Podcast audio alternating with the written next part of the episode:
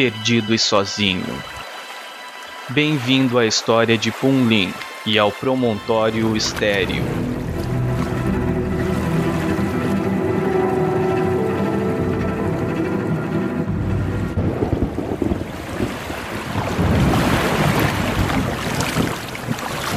Novembro de 1942 Segunda Guerra Mundial.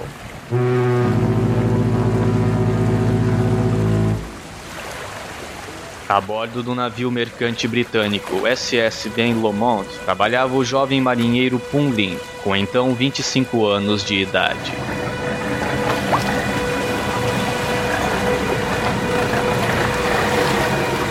O navio, com mais de 6.600 toneladas, saíra da cidade do Cabo, com destino à Guiana Holandesa, na América do Sul. Porém, devido às condições meteorológicas, o Ben Lomond desviou-se de seu itinerário. Assim, chamou a atenção do comandante alemão Karl Emmermann, oficial em chefe do submarino alemão U-Boot 172. O Ben Lomond não chegaria ao seu destino.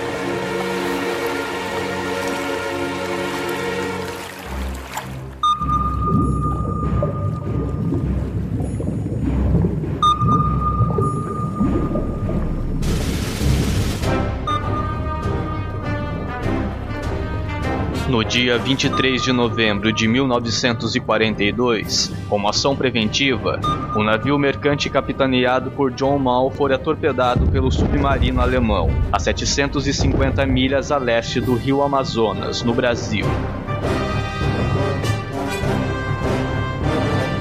O poder destruidor do ataque alemão vitimou os 44 marinheiros, oito tripulantes e o capitão da embarcação o navio afundava.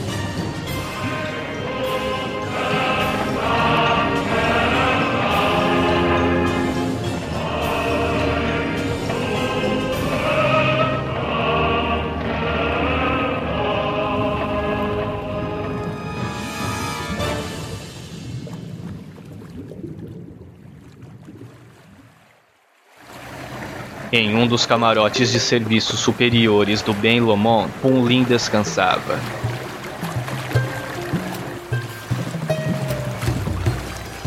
Nascido em 1917 na ilha de Hainan, no sul da China, o rapaz alistou-se na tripulação, buscando um trabalho durante aquele período conturbado.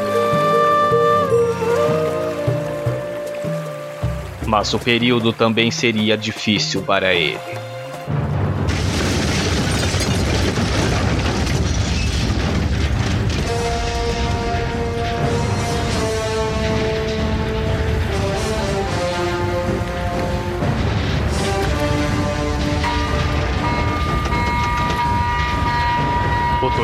Lançado pelos alemães atingiu o navio britânico bem ao lado de onde Lin descansava. Assustado, Lin agarra um salva-vidas e joga-se ao mar antes que a embarcação começasse a afundar. O caos estava instaurado.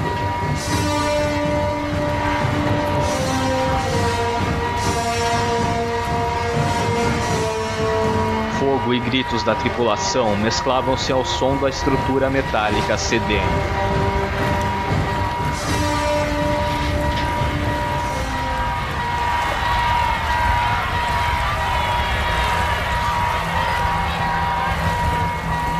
Enquanto se afastava do Ben Lomond, a fim de escapar do impacto da explosão e da sucção do navio em seu decesso, Lin avistara cinco de seus companheiros em botes do outro lado do navio. Contudo, estes foram capturados pelo submarino alemão, e Lin, afastado das turbulências e possibilidades de resgate, permanecia na água, agarrado ao seu salva-vidas.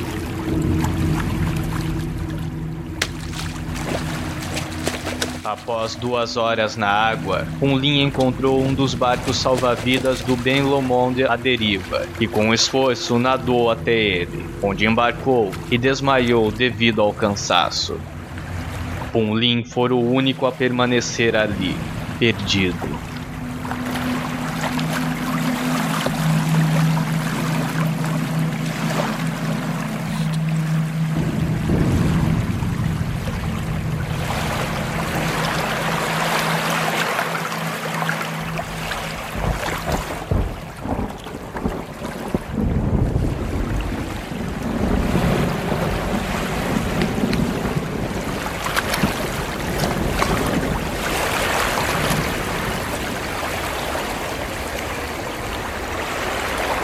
No dia seguinte ao ataque, um Lin se via em uma pequena embarcação com 9 metros quadrados, feita de tábuas de madeira sobre latões de 200 litros. Fazendo uma inspeção, encontrou em um alçapão um pequeno kit de sobrevivência, suficiente para manter vivas quatro pessoas por alguns poucos dias. Nele havia oito latas de pequenas bolachas britânicas, um barril de água de 30 litros, duas barras de chocolate, alguns torrões de açúcar, alguns sinalizadores, duas tigelas de alumínio e uma lanterna. Punlin não encontrara velas ou remos na embarcação, o que significava que ele ficaria à deriva no mar.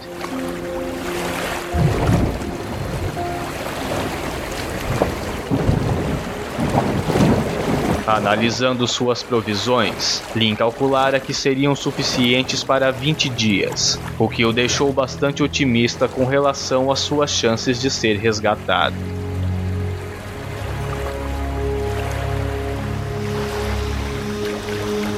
Nos primeiros dias no mar, Lin procurava qualquer sinal de vida, navios ou aeronaves. Em uma noite, avistaram um avião e então dispararam um dos sinalizadores. O avião não mudara sua trajetória. Frustrado, Lin procurava dormir sem perder as esperanças.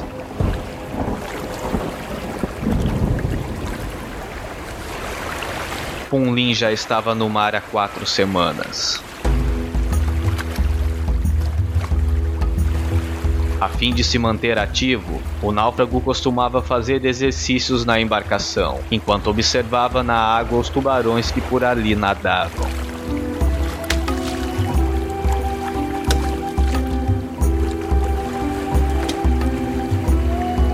Com o olhar sempre atento ao que pudesse ver no mar, Durante o entardecer, pôde divisar na água um pedaço de lona naval a poucos metros do seu barco.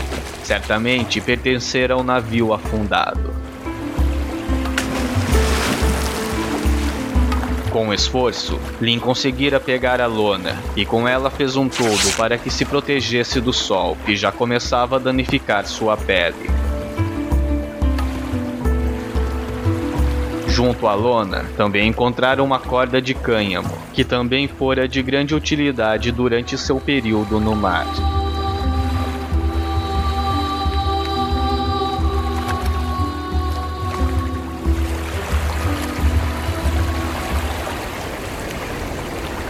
Os dias passavam e as provisões de Punlin ficavam cada vez mais escassas. Assim, o chinês procurava outras formas de se manter vivo.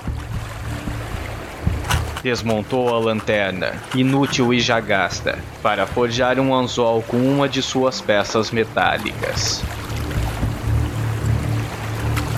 Durante dois dias, permaneceu trabalhando seu sapato com os dentes até encontrar a forma adequada.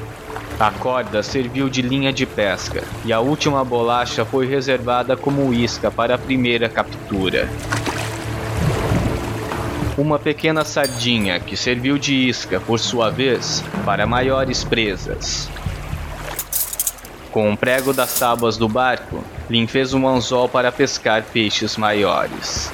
Usando as tampas dos potes de bolachas, improvisou facas para abrir os peixes e retirar alguns dos pequenos moluscos que já aderiam à balsa e melhor serviam como isca.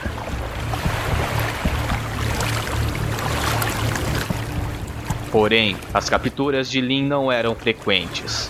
Dependiam de circunstâncias que não estavam sob o controle do náufrago.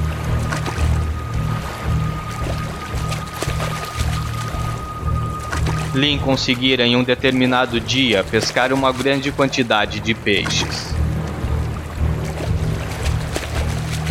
Temendo perder tal chance, o náufrago trouxera toda a sua pesca a bordo. Contudo, o acúmulo de capturas começou a exalar odores de putrefação, o que incomodava a respiração de Lin. Logo, um Lin cometera um dos poucos erros de sua travessia. Jogara no mar as vísceras e o sangue dos peixes, provocando assim a chegada de muitos tubarões, que ficavam rondando a embarcação por dias, espantando qualquer vislumbre de pesca e provocando a maior crise de fome da viagem.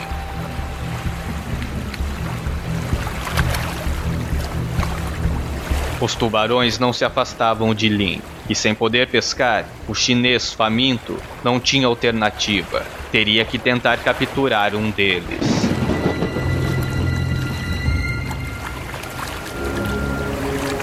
Com o anzol de prego que havia feito e com a corda que encontrara, Lin escolhera um tubarão menor que estava a menos de dois metros de sua embarcação.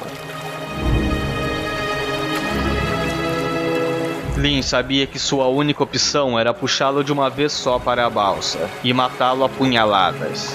O animal fisgou a isca.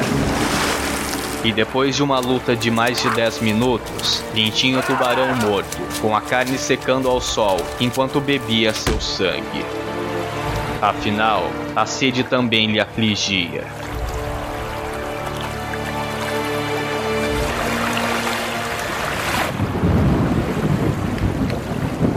Depois do consumo das provisões de água iniciais, Lin automatizou a coleta de água procedente das chuvas e das tormentas, utilizando o duplo forro de sua jaqueta com um peso e com um buraco para reconduzir ao interior de sua garrafa.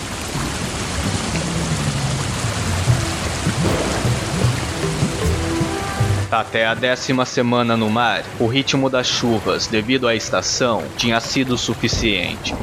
Porém, após uma grande tormenta que acabou com todas as provisões sólidas e líquidas, e com parte da embarcação, iniciou-se um período de seca, que resultou na desidratação de Punlin.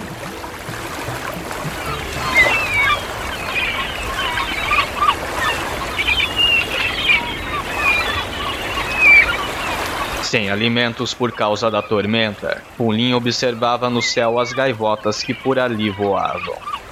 Lin traçou então um plano. Com as algas que tirou da parte de baixo do barco, fez um ninho rudimentar para atrair as aves enquanto se escondia sob a lona. Quando uma gaivota pousou no ninho com os restos de pescado, Lin lançou-se sobre a ave e, adentadas, cortou seu pescoço para chupar seu sangue e devorar sua carne. Alguns dias mais tarde, a chuva regressou e Punlin recuperou sua cota de água doce.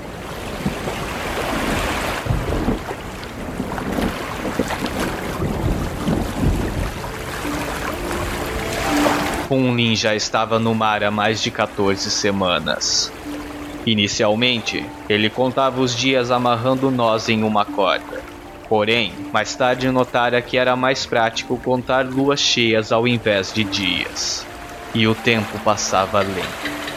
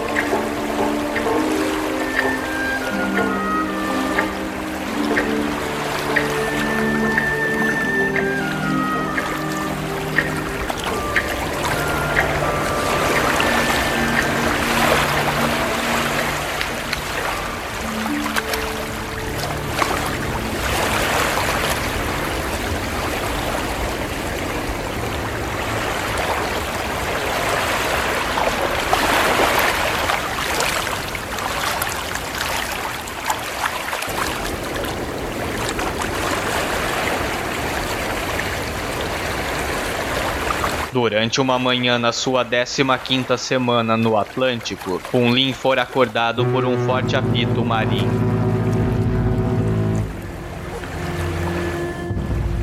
Um cargueiro americano estava a 50 metros de sua embarcação. No entanto, ao notar que Lin era chinês, os americanos nada fizeram para resgatá-lo. Alguns dias antes, um Lin havia sido avistado por um esquadrão aéreo norte-americano, que lançaram uma boia como marcador para resgatá-lo. No entanto, uma tormenta paralisou o possível resgate e dispersou a patrulha aérea, deixando Lin mais uma vez perdido no mar. Mas o fim do tormento de Punlin estava próximo.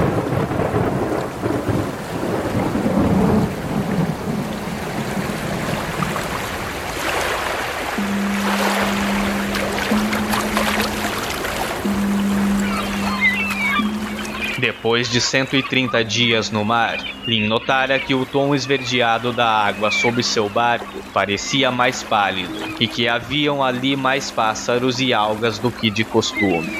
Lin sentira-se mais esperançoso.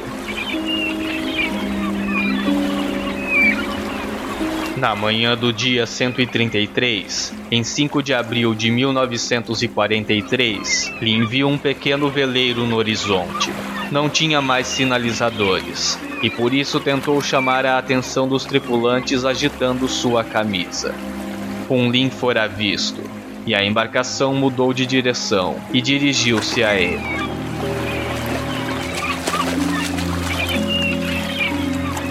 Os três homens do barco pesqueiro falavam português e o levaram a bordo. Deram-lhe água e comida, porém continuaram pescando.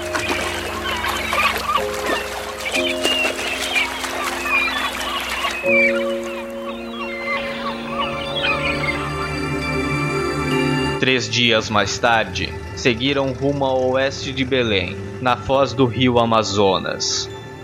Punlin saiu caminhando sem problemas após o resgate. Perdera 10 quilos durante a deriva e passou alguns dias se recuperando no Brasil antes de viajar para Nova York, de onde retornaria à Inglaterra. Ele havia percorrido mais de 1.200 quilômetros.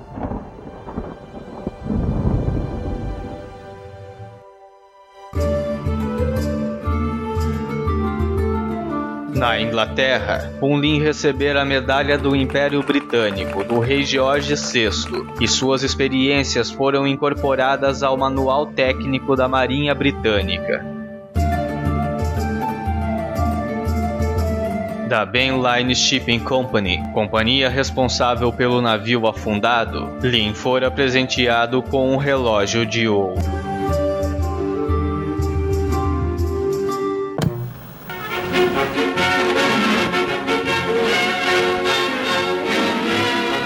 Arrival in Britain of the amazing Mr. Poon Lim.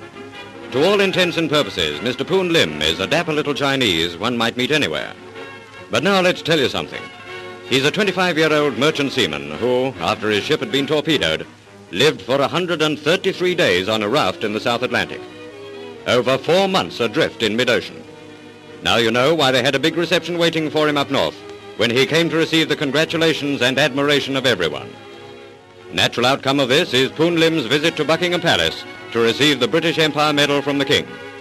Not until he had told his story to His Majesty would he recount his amazing experience to the press.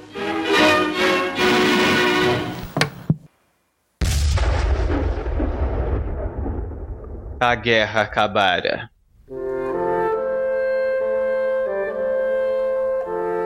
Punlin decide migrar para os Estados Unidos, Porém, a cota de chineses no país estava esgotada.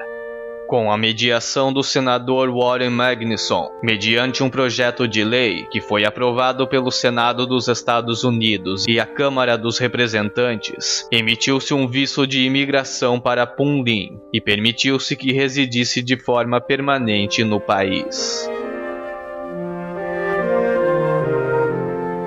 Ali, Punlin tivera vários filhos e netos.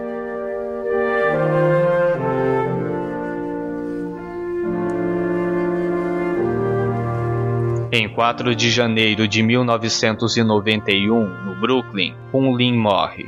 o maior recordista, o homem que sobrevivera 133 dias sozinho no Oceano Atlântico.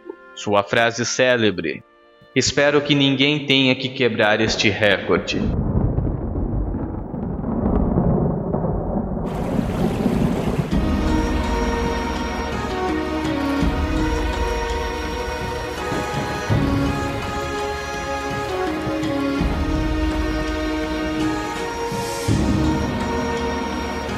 Símbolo da força de vontade humana e um sobrevivente ímpar. Este foi Punlin, aqui no Promontório Estéreo.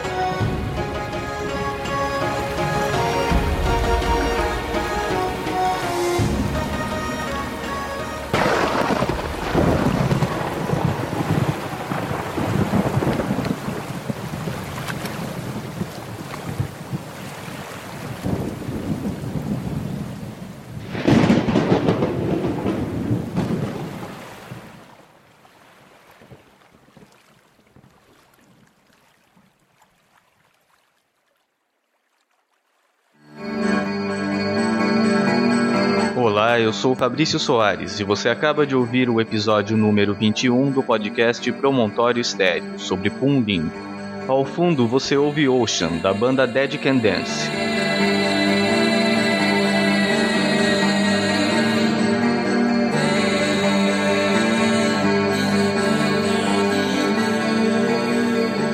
Um abraço a todos os ouvintes do Promontório Estéreo que têm entrado em contato pelas redes sociais, elogiando e recomendando o podcast. Este apoio é de fundamental importância para que o Promontório Estéreo possa ter episódios cada vez melhores.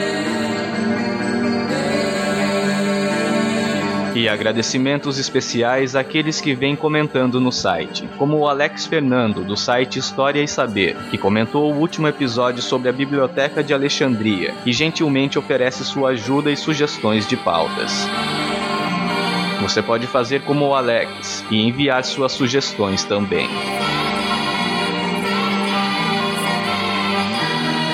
Também comentou no último episódio o Júlio Castaway. Ele diz: Infelizmente, os livros nunca receberam o tratamento que merecem. Ademais, os incêndios em bibliotecas, como você citou no podcast, sempre foram comuns, o que para mim mostra que a maioria da população deliberadamente busca pela ignorância, mesmo sem a influência de fatores como o Estado ou a religião. É o próprio povo que nutre aversão pelo conhecimento. Obrigado pelo apoio e pela reflexão, Júlio. Temos de buscar meios para que esta versão passe a ficar cada vez menos presente na sociedade. Espero que o Promontório Estéreo esteja cumprindo bem com parte desta missão. Você pode deixar um comentário nos posts dos episódios do Promontório Estéreo, acessando promontorioestereo.com.br, como fizeram o Alex e o Júlio. Lá você encontrará os posts com informações sobre as trilhas sonoras dos episódios, bem como o feed do podcast. O Promontório Estéreo também está nas redes sociais. No Facebook é o facebook.com barra Promontório Estéreo e no Twitter é o arroba Promonte Estéreo. Todos os links encontram-se no post deste episódio. Para entrar em contato com o Promontório Estéreo e fazer suas críticas, dar sugestões, opiniões ou elogios, há ainda a opção de enviar um e-mail para promontorioestereo.gmail.com. Mas caso prefira, há no site um espaço para contato. Basta preencher o formulário com seu comentário, então seu e-mail será recebido na minha caixa de entrada. O convido a enviar um comentário em áudio também. Ele será colocado no episódio seguinte nesta sessão.